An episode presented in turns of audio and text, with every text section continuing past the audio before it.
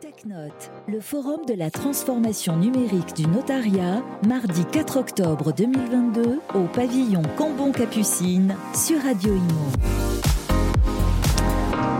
Bienvenue sur euh, notre antenne sur Radio Imo. Euh, nous sommes partenaires euh, de l'événement TechNote et je suis avec Florian Fresnay. Bonjour. Bonjour. un entrepreneur, hein, puisque vous avez plein de, cordes à votre arc. Alors, vous êtes le fondateur de Tokenland. vous allez nous expliquer ce que c'est dans quelques instants. Spécialiste de l'immobilier, spécialiste du Web 3. vous avez aussi fondé, cofondé l'association Real Estate et le collectif The Diggers, donc crypto NFT. Alors, on va se focaliser déjà là euh, sur Tokenland. Qu'est-ce que Tokenland? Alors, Tokenland, c'est deux choses. Euh, d'abord, c'est un média, un média qui édite euh, le rapport IMO 3.0 de la pierre papier à la pierre crypto, donc qui essaye de mettre en avant les grandes innovations du Web 3 et de l'immobilier. C'est un média qui édite également une newsletter, donc qui, qui, sort tous les dimanches et qui parle de tokenisation, d'immobilier et de métaverse. Et euh, c'est également un cabinet de conseil donc, qui accompagne des grands groupes de l'immobilier, principalement sur des sujets Web3 et IMO, mais aussi euh, des fonds d'investissement ou des acteurs de type euh, notaire ou avocat sur, pour les aider à mieux comprendre ce qui est en train de se passer au niveau de l'immobilier 3.0. D'accord, donc c'est assez vaste au final les personnes à qui, à qui ça s'adresse. C'est assez vaste, mais ça reste quand même euh, deux typologies d'acteurs, c'est-à-dire les acteurs de l'immobilier ou mm. ceux qui ont vocation à, aider euh, dans la tokenisation. Mm. Alors, vous, avez, euh, vous venez de participer à la table ronde Regard croisé entre un notaire et un expert de l'immobilier web 3.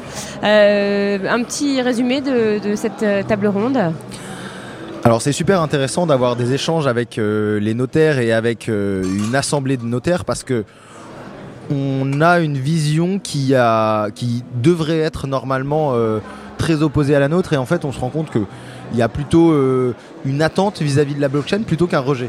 C'est-à-dire que c'est des gens qui sont intéressés, donc ils ont lancé leur propre blockchain, on voit qu'il y a un intérêt euh, qui est réel de la part de ces gens-là et on imagine très bien comment les deux mondes pourraient avancer ensemble demain. Alors, il y a plein de questions qui se posent, il y a plein de, de, façons aussi de résoudre les problèmes qui vont exister, mais en tout cas aujourd'hui, euh, je, suis content de l'accueil qu'il y a eu sur les sujets Web3 euh, à cet événement. Vous, ne vous attendiez pas à ça? Pas à cet accueil en tout cas? Alors je m'attendais à, un accueil un peu plus musclé euh, pour une raison simple, c'est que il y a beaucoup de gens qui travaillent dans la blockchain, qui travaillent dans la tokenisation, qui ont un peu de manière tourner dit qu'ils voulaient la mort des notaires. Et c'est des gens qui prônent la décentralisation, qui sont plutôt euh, euh, libertaires et vont même un peu plus loin en, disant que tous les, tiers de tous les tiers de confiance et organes de, centralisation devraient euh, avoir moins de pouvoir. Et en fait, malgré ces attaques-là, pendant des nombreuses années, ils se sont bien rendus compte que le gros aujourd'hui des, des opérateurs blockchain, crypto, IMO 3.0 euh, ont plutôt envie de, s'intégrer avec les acteurs existants plutôt que d'aller à leur rencontre. Bien sûr. Et, vous n'êtes pas la première personne à, nous dire ça aujourd'hui, hein, justement, que, les notaires, euh, au final, euh, sont très intéressés, ne sont pas du tout réfractaires. Et, et, voilà, et c'est vrai que ça peut même leur faciliter leur quotidien, hein, la blockchain. moi, j'aimerais qu'on parle un petit peu des transactions immobilières donc, qui ont lieu dans le Web 3. Est-ce que c'est vraiment utile? Alors, c'est super intéressant parce que est-ce que c'est utile? Euh, Oui et non. Mais euh, on peut vite répondre à la question parce qu'aujourd'hui, ça ne fait pas beaucoup de sens de le faire en France. C'est-à-dire qu'on voit de partout un peu dans le monde émerger des transactions en crypto-monnaie pour acheter des biens immobiliers. Donc, euh, des biens immobiliers dans le, dans le Web 3 ou des, biens des, vrais biens immobiliers dans le monde réel hein Des vrais biens immobiliers dans le monde réel. donc on, voit au Portugal par exemple il y a un mois, il y, a un, appartement qui a été acheté contre 3 bitcoins. Aux US, c'est vraiment, euh, on n'en parle même plus tellement c'est monnaie courante. Euh, en, Ukraine, avant la guerre, c'était vraiment un gros sujet. En Asie de l'Est, c'est voilà, c'est également monnaie courante. Et pour nous, en France, euh, c'est un sujet qui est d'un point de vue légal trop difficile à tel point que ça ne vaut pas le coup de, s'y intéresser. De s'y intéresser. Mm. Et euh, c'est là où je trouve le, sujet assez intéressant, c'est-à-dire euh, à quel moment est-ce qu'on va se dire, euh, bon, il faut essayer de résoudre les problèmes avant qu'il y ait des acteurs extérieurs qui viennent un peu nous, imposer ces sujets-là, avant qu'on se rende compte qu'il y ait de la, fraude fiscale qui soit, qui soit voilà, sur le mis en place, mise en place, mise en place sur ces sujets-là grâce à, mm. ces modèles de, de, de crypto-monnaie. Et c'est des sujets euh, de transactions sur lesquels euh, les notaires euh, travaillent un peu pour une raison simple, c'est que c'est leur cœur de métier, la transaction immobilière. Donc c'est un, un sujet qui, qu'il était sympa d'évoquer. Et, quand vous dites, quand vous parlez de, de- ces personnes qui ont acheté en crypto-monnaie des biens immobiliers, c'est est-ce que vous connaissez les profils? C'est quel genre de personnes qui achètent en crypto-monnaie? C'est plutôt des jeunes, j'imagine? Ouais, alors il y a de tout et je suis pas sûr que je suis pas sûr que ce soit vraiment que des jeunes. Euh, y a- il y a Qui quand- ça intéresse en fait de d'acheter en, crypto-monnaie? Aujourd'hui, c'est c'est assez marrant. Cette question est superbe. Euh, le- le- la personne qui veut acheter aujourd'hui en France un bien immobilier en crypto-monnaie, il a plutôt le profil de l'ingénieur de 45 ans qui a investi dans Bitcoin au bon moment parce qu'il était super intéressé Ouais. par les sujets de cryptographie, etc. Et qu'aujourd'hui, il sait pas trop quoi en faire.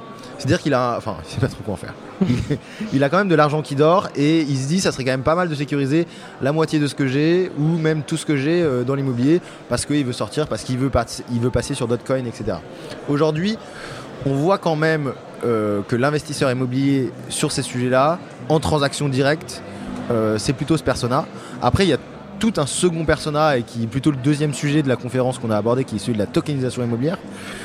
Et cette tokenisation, elle permet d'éclater un, bien immobilier sur la blockchain. C'est-à-dire que je, je mets le bien immobilier dans une société, cette société, je la transforme en plusieurs titres, en plusieurs actions ou obligations, et ensuite je la représente sur la blockchain, ce qui permet à n'importe qui de pouvoir l'acheter. Acheter Et- des petits bouts en fait. voilà, exactement. Donc j'achète des petits bouts, j'achète 100 euros, 500 euros, 1000 euros. Et c'est là où il y a un vrai, euh, il y a une vraie différence dans le persona d'acheteur de l'immobilier parce que on va, vu qu'on abaisse le ticket d'entrée, on va aller pouvoir aller toucher tellement de, de gens différents qui, avaient envie de s'exposer à l'immobilier mais qui pouvaient pas. Euh, pourquoi? Parce que les tickets d'entrée étaient trop importants euh, sur le crowdfunding, parce que euh, ils n'avaient pas envie de payer les frais des SCPI, parce que en fait Après maintenant ça existe des SCPI sans frais. hein.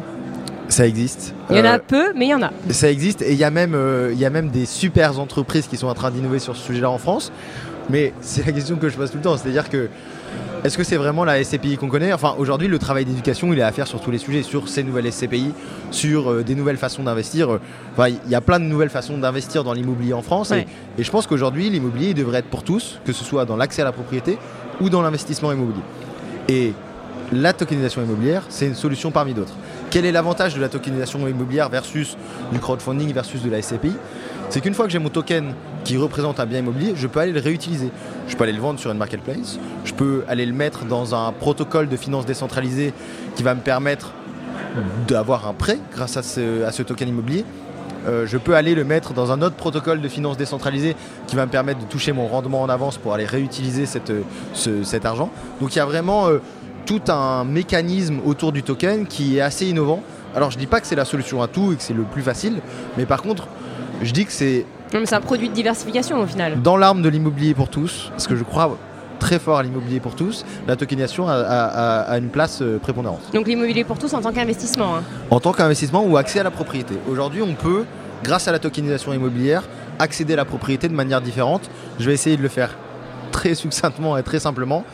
Je peux, en tant que personne voulant accéder à la propriété et étant capable de mettre un loyer de 700 euros tous les mois dans mon bien, je peux aller demander à un groupe d'investisseurs d'investir dans la, dans la maison que je veux acheter, en échange de quoi je vais payer tous les mois mon loyer de 700 euros à ce groupe d'investisseurs. Donc ça veut dire qu'ils vont avoir un, un rendement. Mhm. Ces groupes d'investisseurs qui ont des tokens, chaque, donc au début je vais acheter un nombre de tokens aussi pour moi. Donc euh, chaque mois je vais me payer un tout petit peu de loyer à moi-même. Et quand je vais me payer ce loyer à moi- à moi-même, je vais continuer de donner 700 euros tous les mois quoi qu'il arrive à ce pool d'investisseurs. Sauf que chaque mois, moi je fais partie de ce pool d'investisseurs. Donc je vais prendre ce que je gagne du loyer que je me paye à moi-même pour aller racheter des tokens. Et le mois d'après, je vais faire pareil. Donc je vais gagner un petit peu plus de tokens chaque mois. Et chaque mois, je vais pouvoir avoir plus de tokens de ma maison. Oui, ça fait effet boule de neige. Et ça fait effet snowball. Et à partir de là, je peux accéder à la propriété. Je dis pas que c'est plus facile que c'est plus facile que d'avoir un prêt à la banque. Je dis pas que ça coûte moins cher. Mais par contre, pour des gens qui ont des difficultés d'accès à la propriété, c'est une nouvelle arme. C'est une nouvelle, une nouvelle euh, flèche à leur arc. Corde Mm. à leur arc. Cordal. Euh, et en cette période un peu, euh, un peu compliquée, hein, euh, il y a la crise de l'énergie, l'inflation, la crise internationale. Est-ce qu'il y a eu un ralentissement de l'activité justement? Alors, il y a eu un ralentissement de l'activité crypto au sens large. Je pense que tout le monde le sait parce que tous ceux qui sont impliqués sur le sujet ont tous perdu vu, beaucoup. c'est ça, on a vu les, les, les, taux chuter. Ouais. Voilà, depuis mai, euh, depuis mai, c'est pas la joie dans les écosystèmes. Pourtant, sur les sujets d'immobilier 3.0, euh, ces sujets-là ne connaissent pas la crise pour une raison simple, c'est que on est en train de proposer un truc nouveau qu'on nous vend déjà depuis des années et enfin on en a le, enfin on a des entreprises qui commencent de le proposer, c'est-à-dire on utilise la technologie blockchain, les crypto-monnaies pour avoir un sous-jacent, donc pour euh, vraiment euh, rentrer dans l'économie réelle et créer des liens entre, créer une plateforme entre euh, la finance décentralisée et la finance traditionnelle. Dans ce sens-là, évidemment, ça suit les marchés traditionnels, mais on voit quand même que le, le, marché est assez imperméable à la crise parce que cette semaine encore, il y a une boîte qui s'appelle Rigor qui a levé 3,5 millions et demi sur ces sujets-là. Hmm. Il y a trois semaines, c'était Robin Land. Et en fait, on voit quand même qu'on est dans un moment de déblocage qui ne prend pas vraiment attention à, ce qui se passe autour parce qu'on l'a attendu pendant longtemps. C'est en train de se débloquer. Donc les, entre, les VC américains investissent massivement dedans. Les grandes entreprises françaises de l'immobilier voient des opportunités et commencent de réfléchir, de lancer des POC, etc. Il y a eu une première vague en 2019 où on a cru que c'était possible. Aujourd'hui, on voit vraiment des entreprises qui le font. Il n'y a plus de demain ce sera possible d'acheter un token, le mettre en collatéral, etc. Aujourd'hui, il y a des entreprises qui le font. Donc forcément, l'intérêt est de plus en plus grand. Hmm. Et alors juste, euh, quel est euh, l'intérêt? C'est une question qui, revient souvent euh, chez nos auditeurs. L'utilité d'acheter un bien immobilier dans le métaverse, sachant qu'on ne va pas pouvoir le louer à quelqu'un. on a fait une émission il y a un petit moment déjà, mais voilà, où les, intervenants n'étaient pas d'accord parce que il y en avait qui étaient totalement pour, qui, disaient que c'était l'avenir, comme vous l'avez si bien expliqué, mais d'autres qui étaient vraiment réfractaires, des entrepreneurs, hein, des investisseurs immobiliers qui ne voyaient pas euh, l'utilité et surtout qui ne comprenaient pas comment ça pouvait fonctionner, sachant que bah, ces biens qu'on achète dans le métaverse, euh, au final, ne nous vont pas servir en tant que tels. Euh, à part, oui, c'est un investissement, c'est de la spéculation au final, c'est basé uniquement sur de la spéculation. Alors, il y a la spéculation et il y a d'autres choses. Moi, ce que j'aime bien, j'aime bien commencer le sujet des métaverses en, en prenant un peu de recul de 2-3 ans et en me disant, quand on se demande si l'immobilier virtuel c'est de l'immobilier, c'est exactement quand on se demande si le e-sport c'est du sport. C'est-à-dire que le e-sport c'est pas une activité physique. Par contre, il y a, voilà, il y a, des, formes de ressemblance avec le sport traditionnel. Et ben l'immobilier virtuel c'est pareil, on peut pas peut pas habiter dans le métaverse, ça c'est un fait. En revanche, il y a un certain nombre de mécaniques qui sont à peu près les mêmes, des mécaniques de valorisation, des mécaniques euh, d'utilisation.